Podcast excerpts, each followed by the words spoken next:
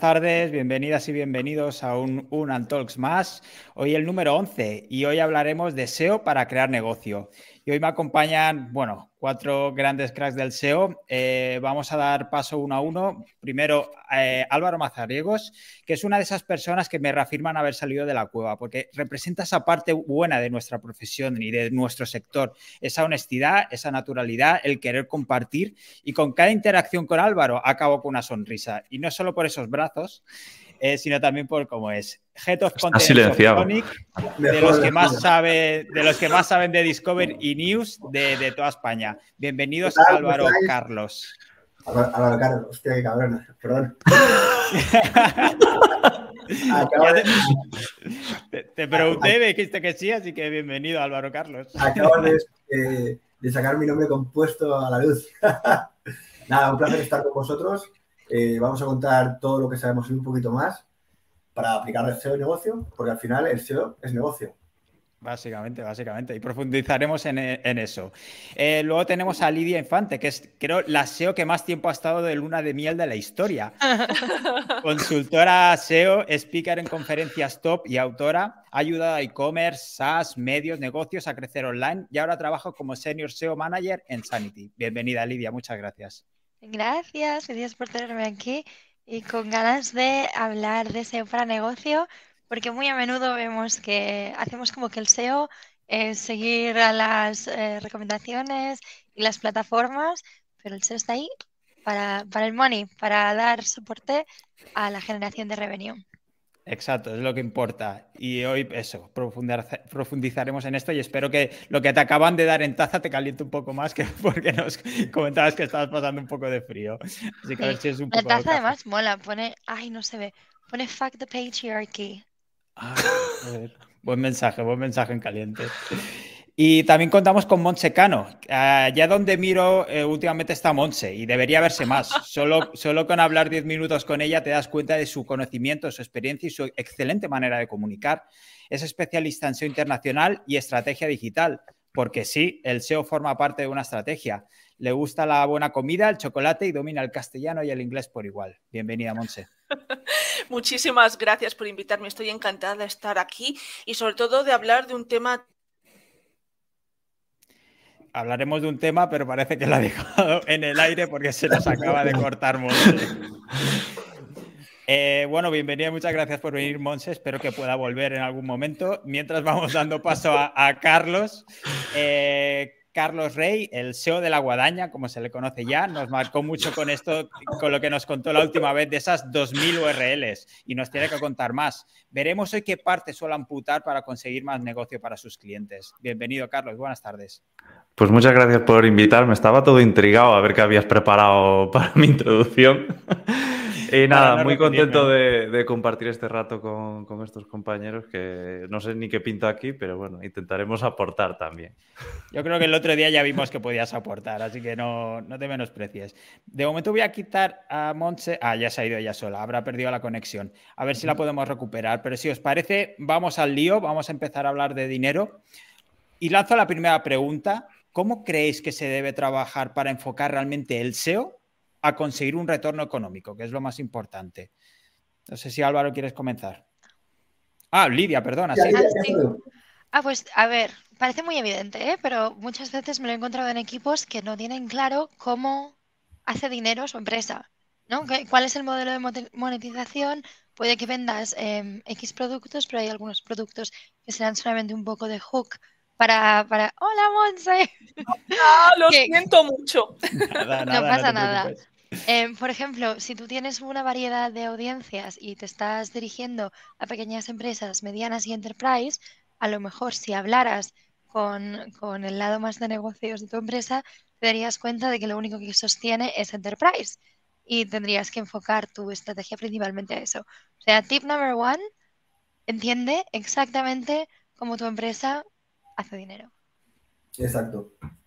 Aquí estoy de acuerdo y hay un problema que, realmente es un problema, no es culpa de los SEOs, ¿no? que a veces también puede ser, sino que en muchas empresas no se comunica a los trabajadores cómo impactan en el negocio. Me voy, al ejemplo de una redacción, eh, que es donde, más años he estado. Los redactores no saben cuánto retorno de inversión tienen las páginas vistas, pero es que no, ni lo saben los reactores ni los equipos SEO. Entonces, ¿cómo ellos van a saber cómo impactar en el negocio si no saben las métricas principales? Aquí también te lanzo una pregunta, perdona Carlos si querías intervenir, pero ¿hasta qué punto también los eh, trabajadores quieren saber de ese tipo de ese tipo de información? Porque habrá personas que, no sé, el Head of SEO, por ejemplo, o el Head of Content, que, sí que quieren implicarse más en el negocio, pero habrá redactores, por ejemplo, que no. Es una, buena pregunta. Vamos a ver, en el caso de, muchos medios de comunicación, hay opacidad totalmente en, estos términos. No solamente a los empleados, sino también a los managers.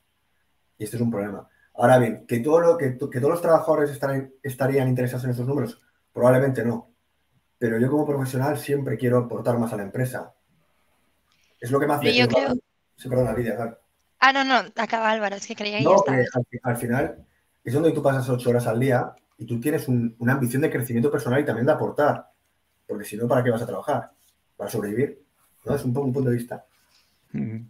Yo te diría que lo has, dicho tú, David, cuando has dicho que el Head of eh, SEO va a querer saber y el redactor no, y a lo mejor el SEO Specialist tampoco. Em, yo qué sé, yo por ejemplo no sé quién soy sin trabajar, si no estoy todo el día ocho horas dándole y luego, bueno, trabajo ocho horas en mi, en mi empresa en Sanity.io, pero luego mm, pues me da por escribir una guía sobre una cosa, otra guía sobre otra, preparar una charla. Si no estuviera así de obsesionada, yo no sabría quién soy. Pero hay gente que va a trabajar sus ocho horas y va a su casa, se olvida del tema. Em, y yo creo que depende de cómo elijas tú, pues lo que quieres hacer. Si quieres pasar de, SEO specialist o de redactor a una posición más directiva, claro que tienes que saber dónde está la pasta. Hmm. Vemos que Lidia es del equipo de Elon Musk que trabaja como mínimo 40 horas y a partir de el resto ya. Carlos. No, sé, yo soy muy Elon Musk. Vemos bien lo contrario. Sí, yo creo que, aquí hay que diferenciar mucho un poco el organigrama de la empresa y el tipo de empresa, ¿no? Porque no es lo mismo hacerse en una pequeña empresa que en una gran empresa donde a lo mejor están los departamentos muy separados. Incluso también cuando trabajas con un cliente, ¿no? Pues yo ahora mismo estoy trabajando más bien con clientes pequeños, aunque antes trabajaba en medios. Claro, esa proactividad del cliente de, de abrirse hacia ti, de darte datos del negocio, incluso, por ejemplo, eh, hay acciones SEO que son fáciles de medir y que es fácil medir el retorno, pero por ejemplo tú, si estás dirigiendo, pues imagínate, ¿no? Empleados a una clínica. Claro, esa proactividad a lo mejor de la persona que hay dentro de la clínica registrando cuando viene una visita nueva para saber de dónde viene y todo eso, pues también es importante, ¿no? Entonces, claro, el negocio en el SEO está cuando el SEO necesita unas skills más de querer entender el negocio y por otra parte el negocio o o la persona o los departamentos que estén implicados en la empresa necesitan esa proactividad de, abrirse hacia el SEO y de abrirse camino. Y muchas veces, bueno, pues desde el SEO también se identifican oportunidades que se pueden trabajar o no se pueden trabajar dentro del negocio. Y es eso, es esa comunicación constante lo que ayuda a generar negocio y no tanto que uno se centre en el SEO y el otro, pues, sabes, es como el SEO que haga su trabajo y yo hago el mío. Eso no, normalmente no, funciona, a menos que, esté dentro de la empresa y esté muy implicado y tenga muchísimos datos eh, de la propia empresa, yo creo. No, porque además em, cada vez más los SEOs estamos hablando más de, eh, de ser más eh, como un puente entre determinadas, entre determinadas em, determinados especialismos, ¿no? determinadas especializaciones. Eh, no solamente se trata de hacer SEO, estudio semántico, etcétera, etcétera, sino se trata de, decir por qué estamos haciendo esto, eh, em, qué, es lo que nos va a traer, qué beneficio va a traer, pero no va a traer a la empresa, sino a los determinados equipos con los que trabajamos también. A mí me ha funcionado mucho eh, hablar con em, equipos individuales, pero de una forma individualizada, ¿no? Saber cómo van a ganar ellos sobre todo los, los, desarrolladores, ¿no? que muchas veces les encargamos listados de cosas y ellos también tienen sus propios listados.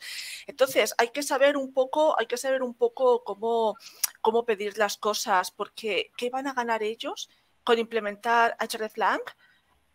Em, eh, eh, bueno, para nosotros está clarísimo, pero ¿qué van a ganar ellos cuando tienen un montón de cosas relacionadas con seguridad, relacionadas con otras cosas, otros aspectos que son importantísimos para ellos? ¿Qué van a ganar ellos? Entonces hay que hablarles de tú a tú, ¿no? No hay que hablarles desde el punto de vista yo estoy aquí, tú estás aquí para hacer lo que yo te diga. yo, eh, una de las cosas que me han funcionado siempre es pensar, es pensar qué es lo que hay que hacer qué necesidad empresarial se va a cubrir en ese momento eh, qué tácticas y qué proyectos dentro de esas tácticas se pueden identificar para poder llegar desde el punto eh, al, punto B desde el punto A en el que estamos, es decir, para ir hacia adelante y por supuesto ejecutarlo y, medirlo perfectamente. Entonces, algunas veces, eh, algunas veces cuando cuando cuando cuando hacemos este tipo de, estrategias o incluso cuando las ejecutamos tenemos que tener en cuenta los diferentes eh, los diferentes departamentos, diferentes especialidades y muchas veces ellos no están ni siquiera dentro de nuestro propio equipo. Entonces, la comunicación con ellos tiene que ser absolutamente fantástica porque es que si no, eh, no hay negocio, es que realmente no hay negocio. Cuando hay negocio, eh, las cosas dentro de un departamento, dentro de una empresa fluyen. Si no fluyen, al final lo que hay es un desastre. Sí, sí. Antes de seguir, perdonad, eh, Kun nos hacía una pregunta. ¿Qué hace un SEO Specialist? Que lo hemos comentado antes, creo que Lidia hacía referencia a este puesto de trabajo. Em, depende, es que cada, cada empresa tiene su propia, su propia mm, clasificación, ¿no? Entonces, en mi experiencia trabajando en Reino Unido en el mundo de agencias, el SEO Specialist es casi como en la, posición en la que entras, entre Executive y Specialist. Y un Specialist pues hace keyword research, pasa webs por em, herramientas de auditoría y empieza a entender los resultados de estas herramientas. Hmm. Em, y estaría por debajo de un manager y estaría por que estaría por debajo de un lead, que estaría por debajo de un head of, en algunas organizaciones estaría por debajo de un director. Entonces, SEO Specialist es casi como una posición de entrada. De entrada, como analista. Antes era analista. Se ah, llamaba analista y de repente empezó a ser especialista, pero cuando el SEO se convirtió en algo muchísimo más especializado, el SEO especialista empezó a dejar de ser eso y fue algo un poco más a estar un poco más arriba. Y ahora yo me he encontrado con determinados puestos de trabajo que se llaman especialista, eh, pero la realidad es que es un SEO con mucha experiencia que no tiene un equipo de trabajo a su parte, en su, eh, a, su lado. ¿Me explico? Em, e, esto no, se da todos los días, pero se está empezando a dar cada vez más. Lo que ocurre es que sí, la mayor parte de las veces lo que dice Lidia es, como un puesto como muy bajo. O sea, en, español, en, inglés suena muy bien SEO Specialist, en español no sé si es el último mono del SEO. Bueno, pero es el penúltimo, porque podrías tener al executive que está todavía. Ah, vale, vale. Pero es un SEO junior, ¿no? Yo, sí, yo creo que es un SEO junior, pero que no es igual con un año de experiencia, no, de cero. pero dentro de una agencia podría ser el SEO que lo hace todo y luego hay un manager que va ordenando proyectos y poco más, que esto también pasa, por eso que es un poco, a veces es el que implementa, el que se come los marrones, el que tiene que decidir todo y le dicen que es el, último mono, como dice David. Yo quería comentaros una cosa, eh, David, Monse, Lidia y Carlos, que es el tema de la priorización, ¿no? Que sin priorización no puede, haber, no puede haber negocio. Y yo pienso que en el sector SEO se peca mucho de la poca priorización. Y tú puedes priorizar de muchas maneras. Puedes priorizar por impacto en tráfico o puedes priorizar por su impacto en negocio.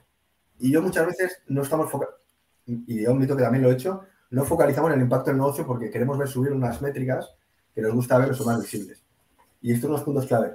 Y en muchas auditorías eh, te dan un listado de, de, 150 páginas, un listado de cosas, pero que no están priorizadas por su impacto en negocio. Porque si, ese índice estuviese priorizado por lo que más, aunque eh, lo que más impacta, aunque solo hagas tres de ellas, porque muchas veces es complicado que, las hagan, pues ya tienes asegurado un impacto en el tráfico. Sí. Sí, eso. Y también tiene que ver con que nos midan mal. O sea, si te están midiendo exclusivamente en tráfico y no en dinero, te están te están incentivando a focalizarte en el tráfico y no en el dinero.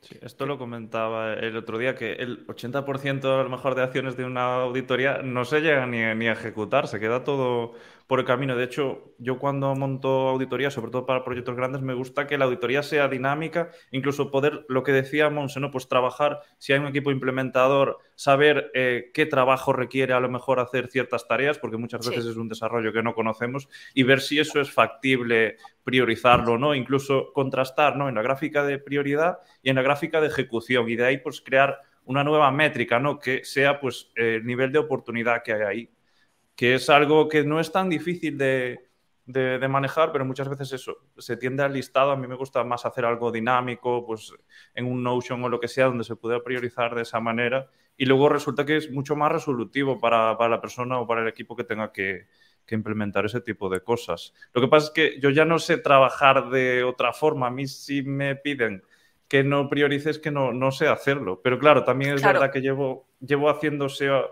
de negocio relativamente poco tiempo y cuando me metí ya estaba bastante encauzado en el tema. A lo mejor si hubiese, si llegas nuevo es que es abrumador eh, realmente eh, aprender a centrarte, a entender negocios, a, todo. Es que, es que es muy complicado también. Carlos, me pasa bien Softonic ahora mismo. Pero para ello te apoyas en tu equipo, ¿no? Eh, es lo que digo, los, los SEOs no trabajamos solos, pero los desarrolladores tampoco, los de finanzas tampoco. Tenemos que tener en cuenta que los silos no funcionan de ninguna de las maneras. Lo que, el que no sabe una cosa lo sabe lo otro, el otro, ¿sabes? Y luego el tema de la priorización es que... Eh, me parece muy interesante una cosa y es que podemos encontrar determinadas, determinados detalles técnicos que hay que solucionar, ¿vale? Pero cuando tú hablas con un especialista, por ejemplo, un desarrollador, encuentras que hay determinadas cosas que si las arreglas, también arreglas cinco más al mismo tiempo. Suele pasar. Entonces, ahí está, tú eso no lo sabes hasta que no tienes la experiencia, pero claro, eh, si no lo sabes, ¿por qué no hablas con un desarrollador y dices claramente, esto es lo que necesito, eh, cómo llego ahí, estas son las cosas que, que igual he encontrado mal, ¿tú qué opinas? ¿Sabes lo que te digo? Y lo mismo cuando necesitas, de, cuando necesitas recursos, pues eh, ¿cómo llego desde el punto eh, A al punto B? Eh, necesito recursos. ¿Cómo me puedes ayudar? ¿Y cómo te puedo ayudar yo a ti a quedar genial? Esto que has comentado, por ejemplo, cuando haces una auditoría ¿no? y propones a lo mejor una solución, luego tienes que controlar si eso muchas veces se ha ah. ejecutado bien, porque los desarrolladores muchas veces, yo he visto muchos líos, porque el desarrollador no tiene por qué saber de SEO y, te puede hacer una liada padre. No, ni el de contenido tampoco, ni nada de nada. Ahí estás tú para decirle claramente qué es lo que tienes que hacer y por qué. Eh, Pero para ahorrar tiempo, mejor es hacer mejores tickets y hacer mejores briefs a menudo. Sí, claro. Es lo que porque yo en los, en los tickets, si, si tú lo miras solamente desde tu perspectiva, es muy fácil escribir una cosa que luego no puedes, no puedes, no puedes ni justificar que el developer pase más tiempo en tu ticket. No está especificado y tienes que hacer uno nuevo y además em, no consigues lo que quieres. Entonces, una em, acceptance criteria, criterio de aceptación del ticket, es lo, es lo más eficaz, pensándolo desde su perspectiva su perspectiva, eso es. Totalmente, Lidia, estoy contigo. Sí, sí, sí. Y los briefs para los creadores de contenido. A mí me, encanta escribir briefs, ¿eh? A mí me gusta poner en la lista, ten cuidado con que no pase esto, que no pase esto, que no pase esto, que no pase esto. Lo típico que sabes que siempre pasa, pues ya lo pones en, el ticket, ¿no? Cuando lo desarrollas, mm. porque es que si no, es una aliada. Además tienes que pensar la cosa más tonta que puede, puede pasar Por, por, una cuestión exclusivamente tecnológica. Estábamos trabajando en una jerarquía de tags hace poco Em, y, estábamos mirando pues cómo tenía más sentido en nuestra estructura de URLs, porque em, eh, estamos trabajando en Headless con un, em, con un frontend de Next.js. Creo que es Next, sí. y la mejor manera de hacer la paginación y la clasificación de tags era con URLs parametrizadas. Entonces teníamos que combinar dos parámetros, página y tag. Y, y lo que pasó en la primera iteración era que la tag, yo qué sé, la tag Percel, eh, página 2 me daba todos los tickets etiquetados como Percel presentes en la página 2, no la ah. segunda página de los tickets de Percel. Y es una ah. cosa que cuando, o sea, si ya tienes en cuenta que lo más tonto que pueda pasar va a pasar, ya lo metes en el ticket. Sí, porque tú no sabes qué es lo que va a pensar el otro tampoco, ¿no? Eh, tú no sabes qué nivel de entendimiento, nivel de experiencia o a lo mejor eh, la cantidad de cosas que tengan que hacer. Tú no sabes qué, cosas, eh, qué cosas em, tienen que, pensar también. Entonces es mucho mejor ponerlo súper detallado. Es que los bios son tan largos, son casi como un libro. Sobre todo los de contenido. Y luego quería comentar una cosa sobre Jira. No sé si habéis visto, pero em, Jira tiene una propia, una, una sintaxis propia. eh, una, forma de hacerlo simplemente para poder evitar todo ese tipo de cosas, ¿no? Porque claro, Jira es, una herramienta que se hizo eh, para programadores, eh, por programadores, con lo cual tiene su propia forma de hacerlo. No siempre se utiliza, pero cuando se utiliza es muy interesante porque es complejo de hacer al principio, pero luego creo que se entiende con mucha más facilidad el hecho de que tengas que poner una etiqueta aquí o allá primero y no en el otro sitio. Habéis, dado, habéis estado hablando últimamente, bueno, estos últimos minutos sobre la comunicación con los equipos y que creo es uno de los eh, temas más importantes también. De cara, por ejemplo, a la hora de empezar en un proyecto nuevo, eh, ¿cómo empezáis a establecer ese tipo de comunicaciones, tanto con el, que está por encima para empaparte un poco de cara al negocio, como con el resto del equipo? Ahí depende de la empresa y de la, cultura de la empresa. Eh, yo me he encontrado casos donde la cultura de la empresa va a ser opaca entre departamentos y ahí es muy complicado llegar. Y luego hay otros casos donde la, donde la empresa es más horizontal y, y, te enteras de todo y es mucho, para bajo el punto de vista, es mejor hacer partícipes a todo el mundo. Y te voy a añadir otra cosita que no tiene que ver, que en la comunicación diaria con los equipos, yo estoy totalmente a favor, ahora lo estoy implementando más que nunca, y la manera que trabajamos nosotros ahora es un daily por la mañana cortito, 10 minutitos, mm. rapidísimo. Eh, yo por las tardes tengo un daily con mi, con mi manager y yo semanalmente tengo reuniones de one on one con mi equipo, con cada uno de ellos. Y adicionalmente tenemos una reunión de equipo el lunes, donde nos ponemos todas las tareas que tenemos que hacer y para priorizar, para que todos vayamos eh, eh, unidos y, de la mano. Hmm. Yo tengo un Excel. Y cuando entro en una empresa nueva, mi Excel es un poco. ¿Vale? O sea, no me juzguéis. Muéstralo, Olivia. no, tengo uno vacío, si no lo enseñaría. Pero es un Excel así como de psicópata. En mi Excel tengo el nombre de la persona, el departamento en el que trabajan y el manager. ¿Vale? Eso es, hasta aquí normal. Vale. Entonces tengo otra sección que es, esta persona tiene hijos, sí, cuántos y cómo se llaman. Esta persona tiene animalitos, sí, cuántos y cómo se llaman. Eh, Stalker algunos, máximo. Sí, algunos hobbies que me han contado, ¿no? Eh, y esto, bueno, yo lo meto así como lo meto así como en una conversación inicial, hola, estoy de onboarding, esta es mi intro, ¿y tú qué tal? Ay, sí, yo estoy de Barcelona, bla, bla, bla.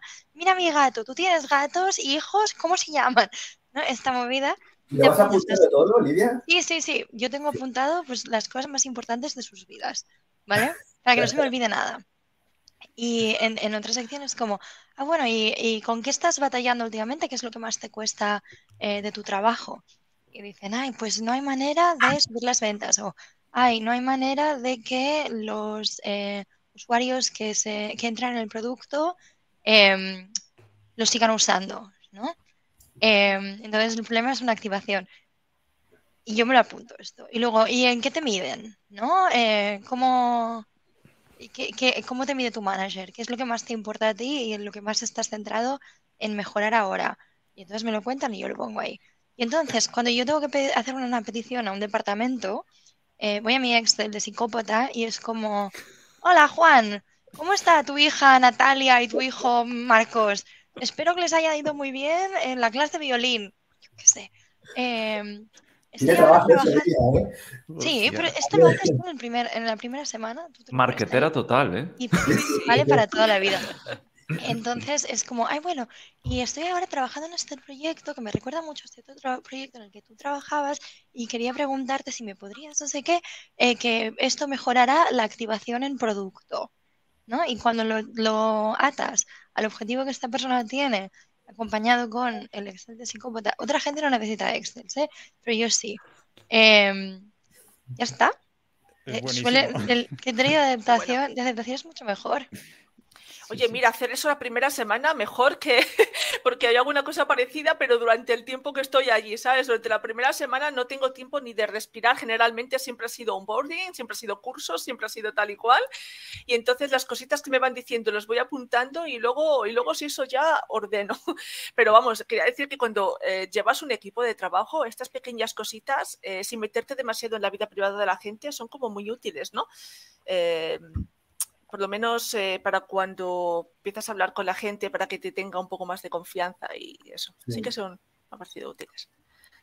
Este tema que comenta Lidia es, la hostia, ¿eh? Está súper depurado el proceso. Me refiero, yo soy consciente de que hay gente que hace estas cosas, lo que pasa es que no sé, normalmente no me, no me había parado a meterlo en un Excel, ¿sabes? A lo mejor me claro, pues que a mí se me olvida si no. Hombre, ya también, me pasa igual. la gente es como, ay, le debo importar muchísimo, que se interesa mucho por mi vida. Por eso digo que es un Excel de psicópata, porque parece que me, interesa. Bueno, es igual. Me voy a callar porque. No, no, está genial la chuleta. Yo me encuentro de todo. A veces, a veces te mandan ahí a un. Carlos, habéis mencionado una cosa, el, onboarding, y en España nos hace mucho y es esencial para los nuevos trabajadores. Y si queréis, Monse o Lidia o Carlos, contar un poquito cómo es y en qué consiste y duración. Eh, pues mi onboarding normalmente dura dos semanas. Tengo una serie de cursos internos pero parte de mi onboarding es hacer meetings con em, partes interesadas importantes, ¿no? El director de marketing, eh, la persona de producto con la que voy a trabajar más cercana, director de, front, de front-end development, eh, alguien de, yo qué sé, de contenido, y trabajar así. Y el, el resto del equipo en el que trabajo yo directamente, por supuesto. Monche, no sé si quieres comentar alguna de tu experiencia. Eh, sí, em, yo decir que curiosamente la he tenido eh, como eh, tanto trabajando por cuenta ajena como por cuenta propia. la diferencia fundamental está en la duración. Trabajando por cuenta propia, con clientes, esta, esta parte del inicio de la conversación dura pues a lo mejor un día. Eh, o, incluso, incluso menos, pero, pero es una cosa que si ellos no hacen, yo la fuerzo, porque es necesario que me expliquen un poco, que yo conocer su empresa, ¿no? ¿Qué objetivos tienen realmente? Para yo poder saber cómo puedo meter mano, cómo puedo empezar a trabajar con ellos, qué cosas tengo que descartar, qué cosas debería afianzar, etcétera, etcétera. Y eso ya digo que dura muy poquito. Trabajando por cuenta ajena, ha durado de dos semanas a un mes, eh, teniendo en cuenta que el periodo de prueba duraba generalmente tres meses. Y, en ese periodo de tiempo lo que tenía era muchísimas reuniones, en primer lugar, con mi equipo, con mi jefa. O Excel, el Excel. Eh, sí, sí, sí, no, yo me apuntaba cosillas. No, no, creo que no tan eso como tú, ¿no? Con el Excel, las diferentes columnas y demás, pero. ¿Sabes lo que se me estaba ocurriendo? Perdona, conectar el Excel con ChatGPT. Ah. ya te, pasas el juego. y luego también tenía cursillos internos y generalmente los cursillos internos eran algunos que no tenían absolutamente nada que ver con lo que iba a hacer, como por ejemplo temas legales, Em, o, bueno, relacionados con temas legales y cursillos que encima tenía que aprobar. no sé si te ha pasado a ti, Lidia, pero son cosas relacionadas, por ejemplo, con em, RGPD, se llama, se llama aquí, ¿no? Eh, temas, eh, pues eso, eh, protección de datos y demás que tenía que aprobar y si no tenía que volver a coger, etcétera, etcétera. Y, y sí, eso es, fundamentalmente. Yo tuve un onboarding muy bueno una vez en la primera empresa británica en la que trabajé y todavía estaba en España entonces, pero trabajaba para una empresa que tenía la, em, la oficina principal en Nottingham. Y me llevaron a Nottingham dos semanas En, un, en un hotel que estaba bastante bien y al final le cogí bastante el gusto a Nottingham. Em, y eso conociendo al equipo con el que luego iba a trabajar en remoto. Qué guay, qué guay. Otra cosa ah, que, que, se me ocurría el tema de, habéis hablado de priorizar tareas y tal. No sé cómo podemos llegar a priorizar esas tareas y a la vez también marcarnos objetivos y definir esas KPIs que serán importantes para definir y medir esos objetivos. Yo sobre priorización hay, hay una cosa que diría que es que hay la priorización, priorización, priorización, priorización. Perdón, perdón. Eh, no quiero yo ser una de esas eh, personas súper repelentes que se les olvida el español cuando se mueran fuera. Tendrás que venir más. Pero el paso pasa a veces, ¿eh? No es problema. Sí. Demasiadas veces. Ya podemos Priorización. Sí, sí. Trabajamos con personas, ¿no? Por ejemplo, a mí eh, el análisis competitivo es algo que me apasiona para diseñar estrategias. Me encanta, me parece fundamentalísimo y lo ignoramos muy a menudo. Em, hoy estaba revisando una auditoría que me había pasado de unos posts una mm, consultoría que tenemos contratada. Yo pensaba, ¿cómo no me estás diciendo nada de mis competidores en esta auditoría? Pero bueno, yo estuve haciendo un ejercicio de gap analysis en eh, Sanity, del que hablé en Moscone en verano, y mm, me di cuenta de que donde fallábamos más, eh, yo analizo las auditorías, los, el, análisis competitivo en tres pilares. Lo analizo en off-page, o sea, links, etcétera, en contenido y en tech. Eh, donde fallábamos más era que no, nos faltaban links por todas partes y que no teníamos em, el contenido correcto para nuestras eh, búsquedas de marca que los, em, los usuarios necesitaban. Entonces nuestras búsquedas de marca tenían un CTR inferior, que no es lo que deberías ver en las SERPs. Em, pero tú entras nuevo en una empresa, tienes que hacer un impacto, ¿no? Y yo me encuentro que el lugar de impacto más grande es marca. Pero ¿quién me va a dejar a mí, que acabo de llegar, meterme en marca? Bueno, pues poca gente. Entonces, pese a que a nivel de negocio eso era lo que tenía más sentido hacer, a nivel de em, ganarme la confianza de manera interna, lo que tenía más sentido hacer era atacar por la parte de contenido, que es em, menos, requiere menos stakeholders y puedo demostrar resultados de manera relativamente rápida para luego conseguir la confianza para hacer marca. Entonces, a veces en, cuando estoy haciendo priorizaciones tanto en contenido como en auditorías, em, uso pues una fórmula de eh, o páginas afectadas o porcentaje del tráfico afectado versus em, relevancia para el negocio entre riesgo versus esfuerzo. ¿Es otro eh, Excel? sí, eso es otro Excel. Y lo, priorizo todo. Bueno, decimos Excel, pero es Google Sheets, que yo no, tengo nada em, local en, la, en el ordenador. Eso suena como a hackeadme, por favor. No, por favor. Em, pues sí, sí, y eso es, eso es la priorización en, eh, priorización, sí, en papel, ¿vale? Los números. Lo escalas, ordenas el Excel de mayor a menor ya lo tienes. Pero la priorización real necesita que tengas en cuenta ese elemento humano de las personas que van a tener que aprobarte el presupuesto para lo que tienes que hacer o las personas que van a tener que juzgar si, si lo que estás haciendo es correcto o no. ¿no? Mm. Y Mentalidad de, de, nichero dentro de la empresa. Empiezas por, por las cosas más pequeñitas. ¿Tú crees? no. No, no, no de nichero como tal.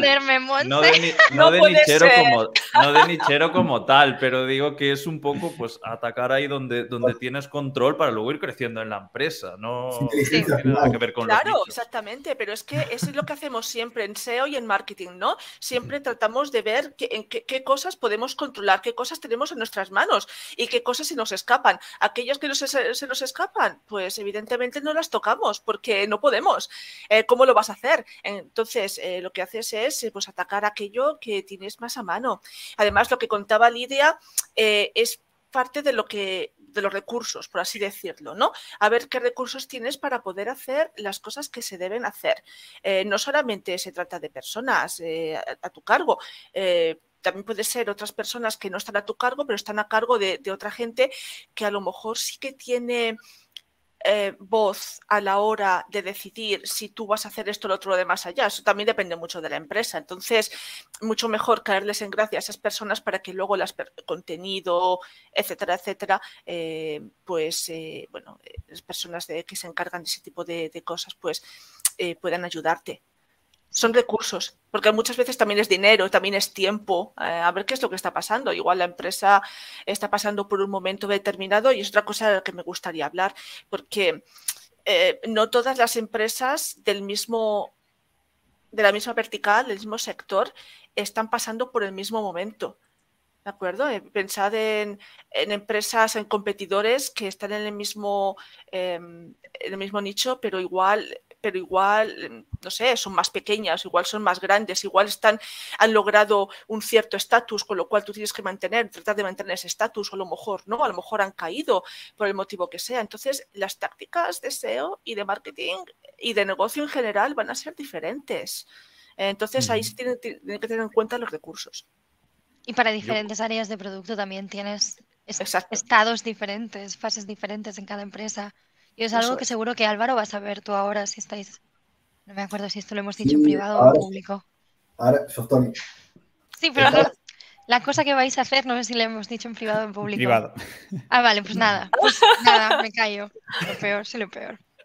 Yo iba a decir que ahora mismo estoy trabajando en una posición más freelance. Entonces, Tú cuando hablabas del onboarding, normalmente lo que ha dicho Monse, ¿no? Cuando estás en una posición más freelance, aunque estés trabajando muchas veces con una multinacional, ves verdaderos caos y ese, esos primeros briefings son una reunión donde invitan a seis personas, uno dice que no se ha preparado la reunión, el otro que no sabe nada, el otro que no sé qué, y al final tienes que pedir 40, en 40.000 mails todo lo que necesitas de marketing y, y de conocer la empresa, pero yo ahí lo que hago, sobre todo cuando es un cliente a lo mejor más pequeño o que puedo yo dominar más en el negocio, pues ver qué le interesa, ¿no? Lo, que decía Lidia, un poco ver qué busca en el negocio, qué es lo que más le, está costando y, pues por ahí priorizar esas, esas tareas que pueden dar un alto impacto, sobre todo si es un cliente que se deja hacer, porque muchas veces también está el típico cliente que pues vamos a tocar esto. No, no, eso todo aprobación mía. Eso, bueno, yo con ese tipo de cliente ya no trabajo demasiado porque es, es como estar dando cabezazos con una pared. Pero, pero es eso, centrarte en lo que le va a hacer ganar, ganar al cliente. Pues si te dice que el tío pues, que, está, que ha abierto un negocio, que tiene 300 pacientes al mes y que quiere 900, pues al final te centras ahí un poco en los servicios que, que él te diga y, y, le vas dando caña ahí. Y luego pues ya irás afinando detallitos, que todos sabemos que cuando empiezas a auditar ves 300.000 cosas, pero de verdad impacto al final es un poco la, ley de Pareto, ¿no? El, 20% vas a conseguir un montón de, impacto y todo lo demás es ir afinando con el tiempo. Carlos, aquí te cojo el testigo. Hay, para impactar el negocio no solamente hay que hacer SEO. Y para mí es súper importante que tú como profesional del sector y cuando tienes una posición de manager tengas conocimientos de otras áreas del marketing. Sí. sepas el impacto que puede tener la afiliación, el impacto que puede tener Paid o el impacto que puede tener otras vías, porque es lo que va a hacer ganar dinero antes a la empresa, a ti te va a complementar y puedes conseguir tus objetivos antes. Por ejemplo, ahora mismo se está hablando mucho de la suscripción, hace un año y medio fue el año de las newsletters, y todas, todas pueden coexistir. No, sí, eso está genial que lo digas también, porque sobre todo, a ver, yo estoy en una posición más marketera, aunque me estoy especializando mucho en SEO, pues eh, vengo del mundo del contenido, entonces también hago mail marketing, también ayudo pues, con las agencias que colaboro, colaboro de una forma mucho más vertical y es lo que tú dices, al final tienes en cuenta, pues en si haces social ads, un poco toda la estrategia y que todo tenga un, un sentido y ayudarle a ganar dinero. Muchas veces, pues a lo mejor no puedes priorizar SEM por lo que sea y otras veces sí puedes darle caña para ayudarle a hacer negocio por un lado mientras vas trabajando el SEO a largo plazo y eso está genial, pero pues a veces no tienes el control, sobre todo si estás en una empresa muy grande, a lo mejor estás muy, muy capado en ese sentido también a veces. A mí me está pasando ahora lo contrario, que tengo muchas facilidades. De hecho, eh, en una, empresa y lo primero que ha sido poner, sentarnos en la mesa y decir, ¿cómo, cómo vamos a preparar las navidades? estrategia de pay, estrategia de SEO, estrategia de, content, y todo con un mes vista porque no todo es tan fácil de crear, me, explico. Es una topic page, una product page y demás. Muchas veces no tenemos el CMS que aprieta el botón y, lo ejecuta rápido. Entonces pasa todo por peticiones a, sistemas y developers que como habéis explicado... Hay una solución para eso, Álvaro. Headless. Otro este. Sanity. Era solo Sanity, era una broma. Entonces, en este sentido, ¿creéis que el SEO y el negocio se han juntado mucho más que como estaban hace 10 años? Por ejemplo, a lo mejor hace 10 años sí, sí. medíamos antes los SEOs eran, eran extraterrestres. ¿Qué coño es un SEO? Sí, totalmente. Es como, es como los desarrolladores también. Yo recuerdo muy bien cuando empecé, los desarrolladores estaban en aquella esquina de allí, literalmente, nadie les hacía ni caso, incluyendo las personas a las que realmente deberían hacerles caso. Cuando llegamos los SEOs, em, hubo una época, o por lo menos eh, esa es mi experiencia, en la que estábamos en una situación muy parecida muy, muy, muy, muy parecida, desgraciadamente. Todo el mundo lo veía como un juego como Candy Crush. ¿Os acordáis de Candy Crush en Facebook? Madre mía, la de peticiones que tenía. Yo es que llegué a quitar gente de, Facebook solamente con eso. Pero es que eh, no se veía como, como algo que pudiera traer negocio. Y ha sido cuando nosotros hemos... Em, eh, nosotros que llevamos cierto tiempo en, la industria, hemos ido avanzando, hemos ido acumulando conocimiento, hemos ido acumulando también logros y éxitos. Entonces es cuando la gente ha empezado a ver, las empresas han empezado a ver que realmente SEO trae negocio ¿de acuerdo? Y no me refiero a ventas, me refiero a negocio en general, ¿de acuerdo? Em, y eso creo que es algo muy importante, porque a fin de cuentas, eh, y eso es algo, uno de mis uno de los puntos que yo quería recalcar hoy es que SEO pertenece a marketing, sin lugar a dudas, y marketing trae negocio. Eh, es muy, muy, muy importante, que no es, no es, eh, no es operativo, es, es, algo que trae negocio también, ¿no? Em, y ahí pues tenemos que... Le gusta fingir que SEO está en desarrollo. Y no, no. no, Aquí, hay, aquí hay un problema enorme, que es que muchas veces el departamento de ventas se separa del de marketing cuando realmente deberían casi estar semifusionados. Sí, porque ventas es, parte de marketing. y vamos, si alguien no lo cree, mandádelo, porque yo tengo. Y se pelean, y se pelean entre los departamentos a ver quién la tiene más grande. es absurdo. Muchísimas empresas, muchísimas empresas. Y de hecho, por ejemplo, departamentos de, de, afiliación y sales también, o sea, totalmente fuera y separados. Sí. Es muy triste. Y eso es en casi todas las empresas, eh, por lo menos en las que he estado. Em, hace, hace relativamente poco hablaba yo con alguien acerca de esto, eh, porque siempre hay, eh, hay, mm, hay, roces, ¿no? Siempre hay roces bastante fuertes y muchas veces es, no, es por, no es por la naturaleza em, de ventas, marketing y tal, sino es más por la estructura de la empresa. Por ejemplo, la gente de marketing, igual que finanzas, igual que cualquier otro, pues tiene un sueldo a final de mes normalmente, ¿vale? Y esto estamos hablando de personas que trabajan por cuenta ajena. Pero la gente que trabaja en ventas, la mayor parte de las veces no tiene un salario a finales de mes. Tiene lo que se llaman bonificaciones. Es decir, si tú vendes, eh, si yo vendo, yo obtengo dinero. Si no vendo, no tengo dinero a finales de mes o cuando sea que se produzca esa venta. ¿De acuerdo? Entonces, eso hace que los roces sean muy fuertes porque tienen que ser muy agresivos. Eh, y, realmente les tratan fenomenal. ¿eh? Yo es que veo que, eh, no sé, tú haces el trabajo, la gente de marketing hace el trabajo, SEO hace el trabajo, pero ellos son los que se llevan la palma. ¿Por qué? Porque al igual que PPC, se ve que el dinero está como más cerca de esa especialidad, ¿no? Y es un problema para todos. Me gusta el paralelismo con PPC porque me recuerda como en, en marketing y ventas, marketing trae los leads y ventas es como, madre mía, he hecho una venta yo solito. Y PPC hace lo mismo. O sea, el sistema de atribución, cuando estás pagando en Google Ads, tú lo que ves es que e, e, es el, la atribución es solamente a Google Ads. No, no hay una atribución em, gradual o de first touch o de last touch o nada. Es, es todo, esto lo ha conseguido tu paid. Oye, pero la, la, búsqueda no era branded. Sí, sí, pero es que esto es, solamente Google Ads. Nada, y todo el, journey diseñado y todo eso, todo, todo lo, lo de paid. ¿Y eso ¿Quién, ha hecho la landing page? ¿Quién ha creado el contenido? ¿Quién ha creado el producto? No, no, esto es Google Ads. Pues es, como un es, como un CRO. Un CRO te puede hacer ganar dinero a, a, montones y, no está valorado como un comercial ni, ni de lejos. Mm. Mm en este caso, Adriana nos cuenta, eh, eso es como cuando quieren hacer publi para un embudo que ya tienen. Yo no hago publi si no sea, si no sea donde mando la gente y todo el recorrido que harán. Todas las patas del marketing tienen que ir unidos. Y si el embudo no tiene... Totalmente.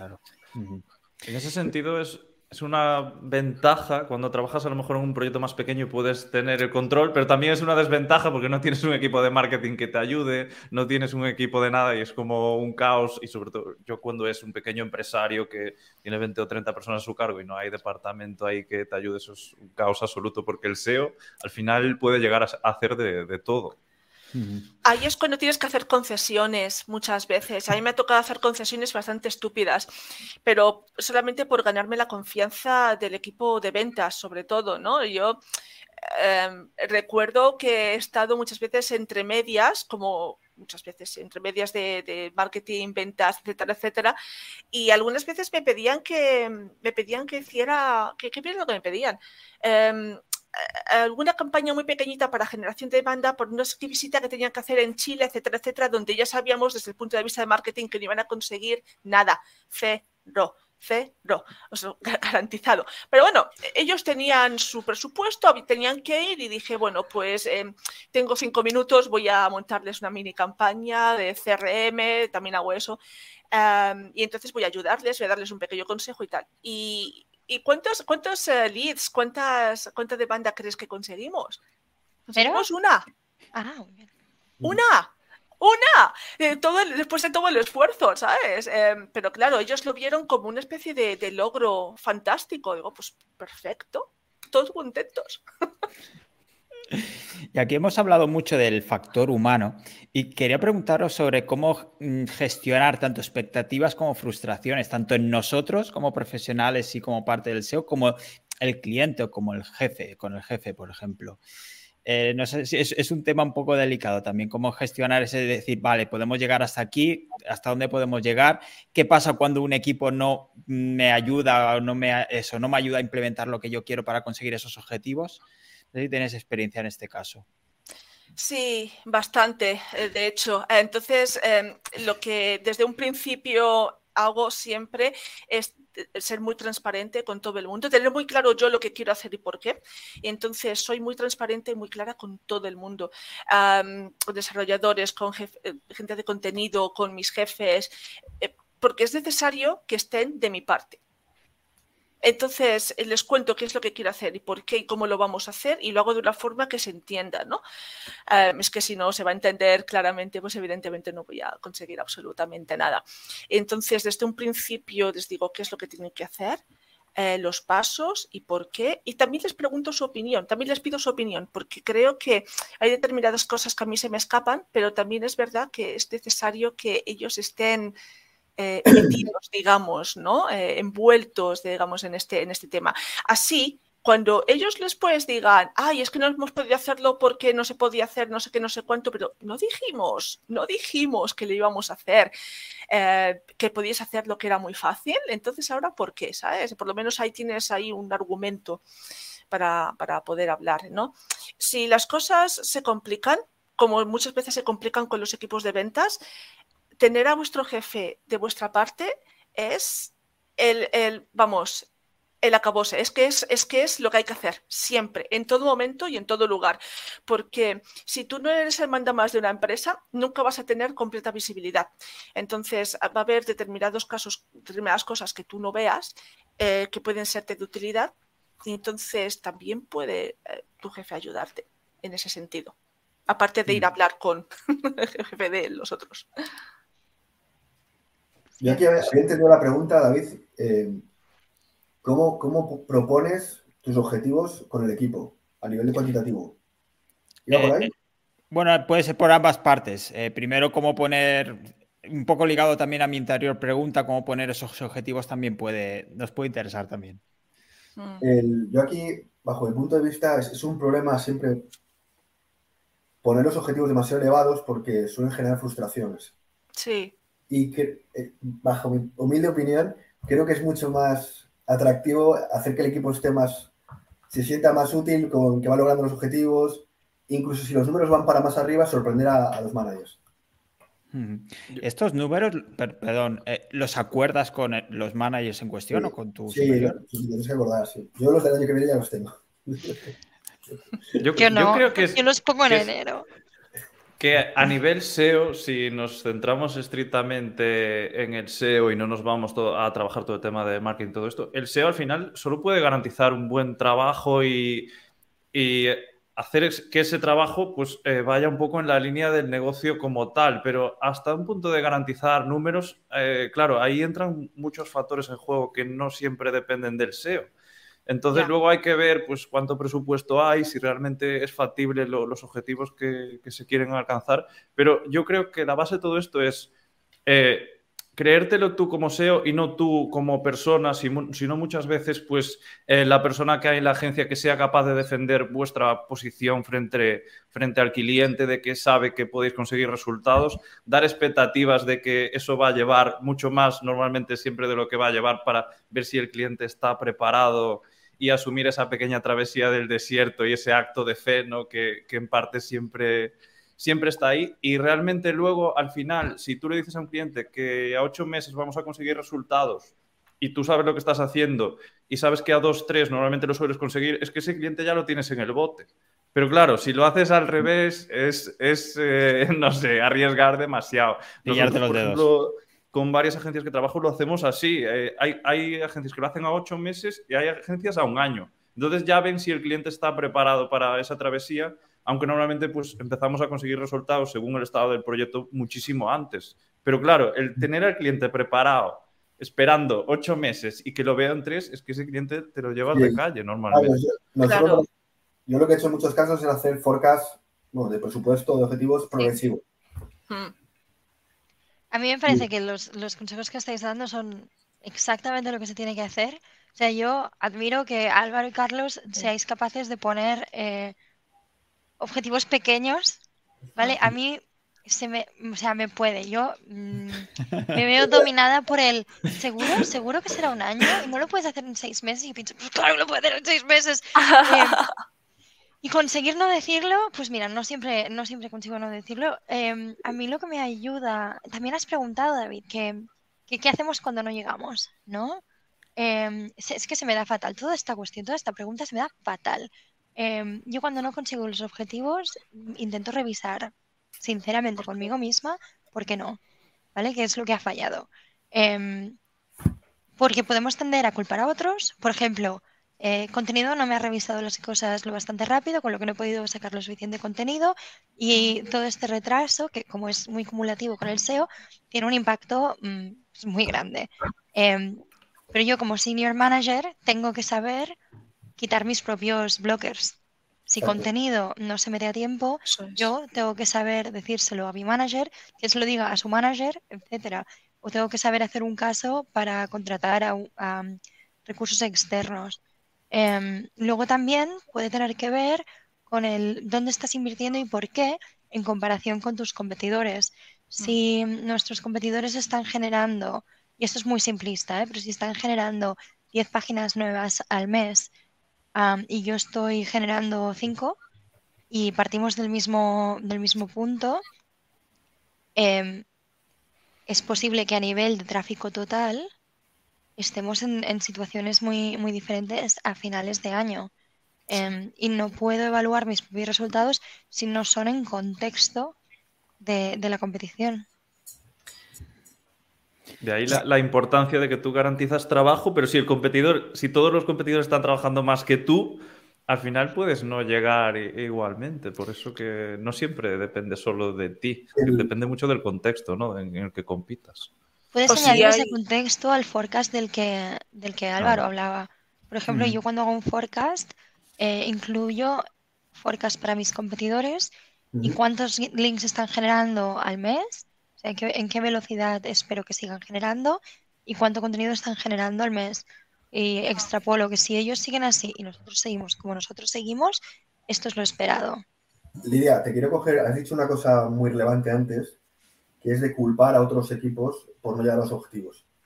Yo considero que dentro de todos los SEOs muchas veces hacemos poca autocrítica y somos demasiado salvajes con otros compañeros en vez de ver las carencias que hemos hecho como equipo o como profesionales. Y al final tú cuando echas los valores a otro, otro equipo generas más frustración y malestar en la empresa. Sí. Y tu ego se salva, pero no vais a ninguna, en, ninguna dirección y camino.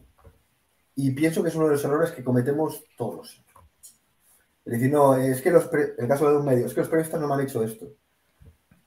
Es que no me han implementado esto. Coño, pero es que seguro que tú has tenido otros, otras vías para poder salir de ahí o agilizar el trabajo. Hmm. Es que, es que en los medios el SEO tiene un trabajo brutal con los periodistas, me refiero, porque yo he llevado un medio a lo mejor más pequeño, pero al final tú tienes que crear unas formaciones para que esa gente no esté destruyendo tu trabajo, para que esté construyendo hacia dónde vais y te ayude a seguir construyendo. y creo que esa es la base. Claro, te he puesto el ejemplo de los medios, pero esto es en cualquier negocio. Es decir, al final crear un clima de trabajo óptimo, amigable, y que tú vas a trabajar y te lo pases pipa, es súper importante. Sí. Y con lo fácil que es alegrar y bonito el día de cualquier persona, pues... Sí.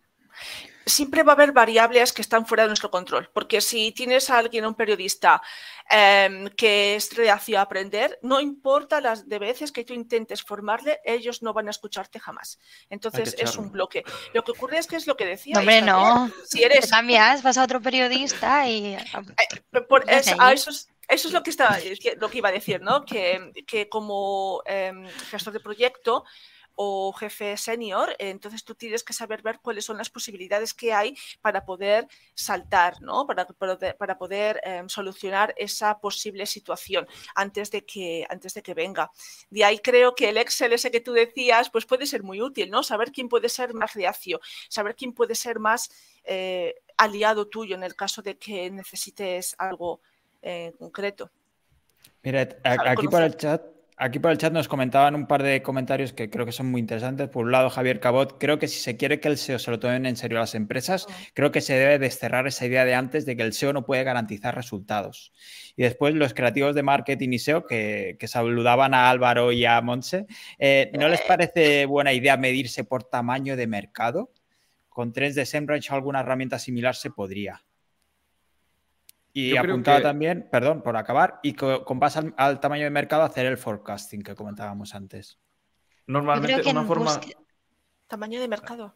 Bueno, en búsqueda el tamaño de mercado básicamente lo evalúas en base al volumen de búsqueda. Volumen de búsqueda. Prácticamente. Aunque Álvaro, como mega experto en Discover, podría decirnos, esto no tiene volumen de búsqueda. Claro. Pero es que Discover es, un acto de fe. un SEO diferente. Es un SEO, es un SEO social movido por otros impulsos. Es otra, cosa, efectivamente. que no creo que, que, funcione como el SEO tradicional, porque no funciona. Porque lo conozco. No soy especialista, pero. Eh, voy, a, voy, a, dar un tip. Ningún negocio puede hacer su estrategia en Google Discover ni en una sola fuente de adquisición. Eh, hemos visto ya muchos negocios como Playground y, se verán en los próximos años en medios de comunicación que están basando todo su tráfico de estrategia a, una fuente de, tráfico que es cambiante, aleatoria, muchas veces divertida, pero hay que apostar más por lo seguro y que el otro sea un adicional. Al final es como cualquier estrategia de marketing, apostarlo todo a un canal y mm. además en, un territorio externo te lo juegas a un algoritmo. Yo iba a decir que tú a nivel de competidores tienes tus competidores reales y tus competidores en la SERP, que no siempre son los mismos a, veces también. Depende un poco en, qué parte de negocio. A veces pues hay otros competidores que no son tus competidores reales y están compitiendo contigo en la SERP y al final hay que estudiarlos un poco en las dos vertientes, yo creo. Aquí, como spoiler, dentro de no, no sé cuánto tiempo, puede ser semanas, pueden ser meses, depende de cómo de ocupado esté el editor en Wix. Em, estoy preparando una guía sobre cómo evaluar quiénes son tus competidores en las SERPs. Y a mí lo que me gusta decir es que los, tus competidores en las SERPs tienen que estar hablando a la misma... Evidentemente tienen que estar en tus keywords, pero tienen que estar hablándole a tu audiencia. Por ejemplo, si yo... Sí, y tienen que estar... Em, haciéndote obsoleto, ¿no? O sea, que si compran con ellos, no compran contigo. Eh, pero hay otra gente que no es necesariamente tus competidores en las SERPs, sino que compartes las SERPs con esta gente. Em, en estrategias de creación de categoría de negocio, em, por ejemplo, cuando sale una tecnología nueva, prácticamente estás colaborando con otra gente que tiene tu misma nueva categoría que está generando en educar a los usuarios que están buscando alrededor de esto. Porque yo no, no creo que siempre toda la gente con la que compartes SERPs no es necesariamente gente con la que compites en las SERPs. Pese a que si tú ganas un ranking, ellos pierden un ranking. Eso está claro. Pero no es, no es un competidor que te, que te anule. No, eso es. Y, luego además muchas empresas piensan que porque una empresa haga exactamente lo mismo que ellos ya quiere decir que son competidores. Y a lo mejor son competidores desde el punto de vista mm, eh, pues eh, suyo, pero no igual en los resultados de búsqueda, no en Internet, no en el medio en el que nos movemos nosotros. Y entonces cada vez que alguien me da un listado de competidores, lo primero que hago es ver si realmente eso es cierto, porque eso forma parte de la gestión de expectativas, ¿no? Eh, decir, bueno, ¿y por qué no has, no, no has mirado a este competidor? Bueno, sí lo he mirado, lo que ocurre es que no lo he analizado en profundidad porque me he dado cuenta de que realmente no te está haciendo obsoleto, ¿no? Como dice Lidia. Eh, no estáis al mismo nivel o lo que sea. Mm. Ya para ir acabando, chicos, eh, como profesionales de SEO, ¿qué consejo le daríais si a alguien que diga que se quiere, quiere seguir evolucionando, ¿no? Em, empieza por SEO Specialist, está en SEO Specialist y quiere ir subiendo poco a poco para ir, por ejemplo, aprendiendo más de negocio o ir aprendiendo a cómo comunicarse con los otros eh, equipos. ¿Sería la idea ir cogiendo un poco de cada y aprendiendo al menos? Para un profesional del SEO que acaba de empezar, quieres decir. Que está ahí, que lleva tal, que domina más el SEO hasta lo que se puede dominar, pero quiere avanzar en su carrera. Mira, mi mejor consejo es no compararte con nadie. empezar, tú a trabajar y, y, mejorar tus puntos débiles. Porque vuelvo a hablar de la frustración. Muchas veces nos comparamos con alguien en Twitter o cualquier otro sitio y cada uno está en, un momento del camino. Entonces tú lo que tienes que hacer, si esa persona, como Lidia, que últimamente la ha seguido mucho, pues trata de aprender de ella, por ejemplo. Entonces te apoyas a otros profesionales para seguir creciendo y, tener la curiosidad, es decir, bajo mi punto de vista, yo tengo la sensación de que cada día hace menos SEO. Entonces, trato de, aprender más, más, más, pero no para frustrarme, ¿no? sino yo para ser más completo. Yo te diría que tengo tres consejos para cuando estás yendo de un sitio más junior o de un sitio en el que tienes expertise sobre la materia, pero no, no crecimiento profesional. Em, el primero es entender dónde está el dinero, que esto es lo que hemos hablado al principísimo de esta sesión. Em, cómo convencer y comunicar, entonces cómo persuadir, cómo hacer, em, cómo asentar expectativas, perdón. cómo asentar expectativas, cómo comunicar reporting de calidad y cómo conseguir que, que tus roadblocks, que tus blockers Em, hacerlos desaparecer mientras construyes relaciones dentro del equipo. Y la tercera es cómo ganar escalabilidad, tanto a nivel de negocio como a nivel profesional. Entonces, para mí esto es em, generar sistemas y templates que me permiten hacer el trabajo más rápido, em, con lo que tengo mucho más espacio para crecer en cualquier dirección, pero también aprender estrategias escalables a nivel de SEO. Entonces, hacer em, content repurposing. Monse, ¿cómo lo digo esto? ¿El perdona, qué has dicho? ¿Content Content repurposing. Reutilizar contenido. Ah, reutilizar. Reutilización de contenido. Reutilización de contenido es un ejemplo o entender cómo hacer em, contenido omnicanal o entender, aplicar principios de SEO omnichannel a, a lo que estás haciendo. Y de esta manera ya estás generando las bases para lo que vas a hacer después. Entonces, en resumen, ¿Dónde está el dinero? ¿Cómo comunicas? ¿Y cómo escalas? Quiero añadir una, cosita más. Eh, ahora a veces es frustrante también con, tanta tendencia que hay de estar a la última, nuevas herramientas y demás. Ahora, sobre todo con la inteligencia artificial. Entonces, mi consejo es que te subas a las tendencias que te pueden ayudar a ti a hacer negocio, que generen dinero. Es decir, pasó Python. ¿Te, va, a hacer mejor profesional? ¿Sí o no? ¿Te va a generar más pasta? ¿Sí o no? Te va a ayudar donde tú quieres estar en tres años, no te puedes subir a todas las tendencias. Pues tú también tienes que seleccionar a cuál. Esos objetos brillantes, ¿no? Sí. Pero tienes que saber que existen de todas las maneras. Entonces, estar, estar ahí, saber qué es lo que hay, es algo fundamental.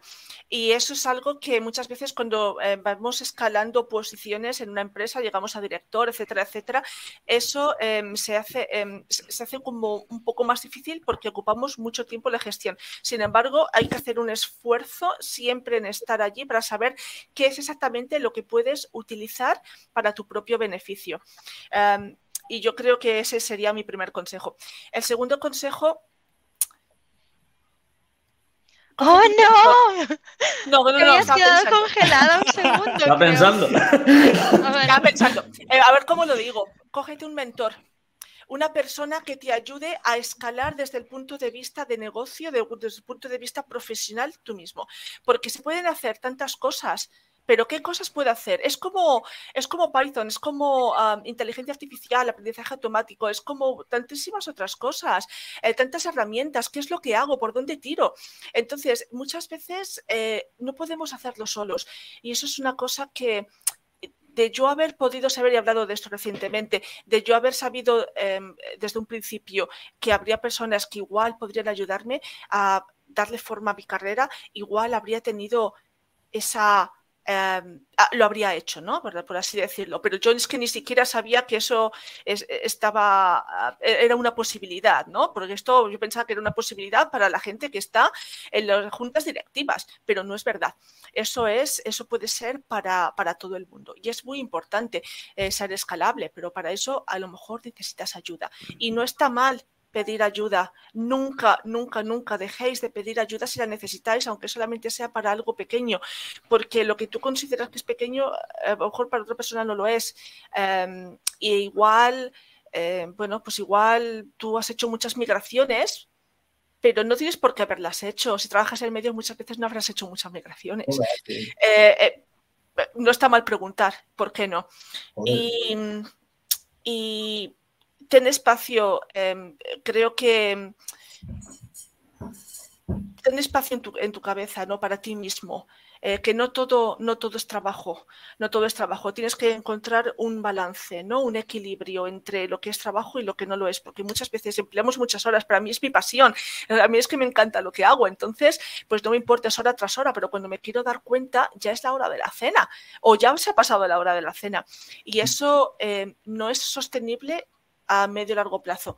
Realmente eh, vienen problemas después, eh, ya los he tenido, eh, problemas físicos, espalda. Es, que es necesario mantener esa, esa claridad de mente para luego volver otra vez y aprender Python, si es posible, o si es necesario, o para crear plantillas o lo que sea. Yo, para no repetir... Un, un último apunte, que para mejorar en el SEO, en mi punto de vista es que hay, hay unos pilares del SEO. Bajo Tienes la arquitectura, el enlazado, tanto interno eh, como externo. El interno es importantísimo. Y luego tienes toda la parte de, de, contenido y demás. Si te centras en aprender cada parte al completo y luego ir saltando por partes, es más fácil aprender más conocimientos del SEO. Mira, por aquí te está Angélica, quiere que le adoptes, Monse, y es lo que va a decir yo también. Yo digo, yo también busco mentor, si alguien me adopta, eh, me adopta encantado. Bueno, sin problema, he hecho mentoría, o sea que la he recibido y la he hecho yo también. Y creo que es muy útil que la gente lo haga. Pedid ayuda, en serio, es que es, es, muy importante mejorar la parte técnica y para ello, pues, eh, trabajar. Hay una cosa que se me ocurrió mientras Álvaro hablaba, es que dependiendo de las empresas, si trabajas por cuenta ajena, dependiendo de las empresas, puedes tener em, una posibilidad de conocer más a tus compañeros si haces, no sé cómo se llama esto en español, ¿no? Si te vas un día a la semana durante igual un mes a trabajar con gente que hace contenido o gente que hace desarrollo o gente que hace ventas, etcétera, etcétera, para por lo menos eh, ver un poco cuáles son sus expectativas, eh, qué es lo que hacen, qué es lo que, por qué lo hacen de esta forma. Creo que es muy útil para mejorar relaciones para establecerlas, para dar a conocer tu propio proyecto, tu propio producto, como me ha pasado a mí en alguna ocasión, y sobre todo también mejoras tu conocimiento, porque si quieres avanzar lo que es y llegar ahí arriba, lo que es en lo que es la, em, decirte? En la escala de, de ¿cómo decirte? ¿no? Pues si, si, eres jefe, ¿no? Si quieres llegar a director, etcétera, etcétera, realmente tienes que saber tienes que saber de, cosas, no tienes solamente que saber de SEO. Mm. Yo, para no repetirme, voy a dar tres consejos accionables y fáciles para todo el mundo. Coincido con Lidia en todo el tema del negocio.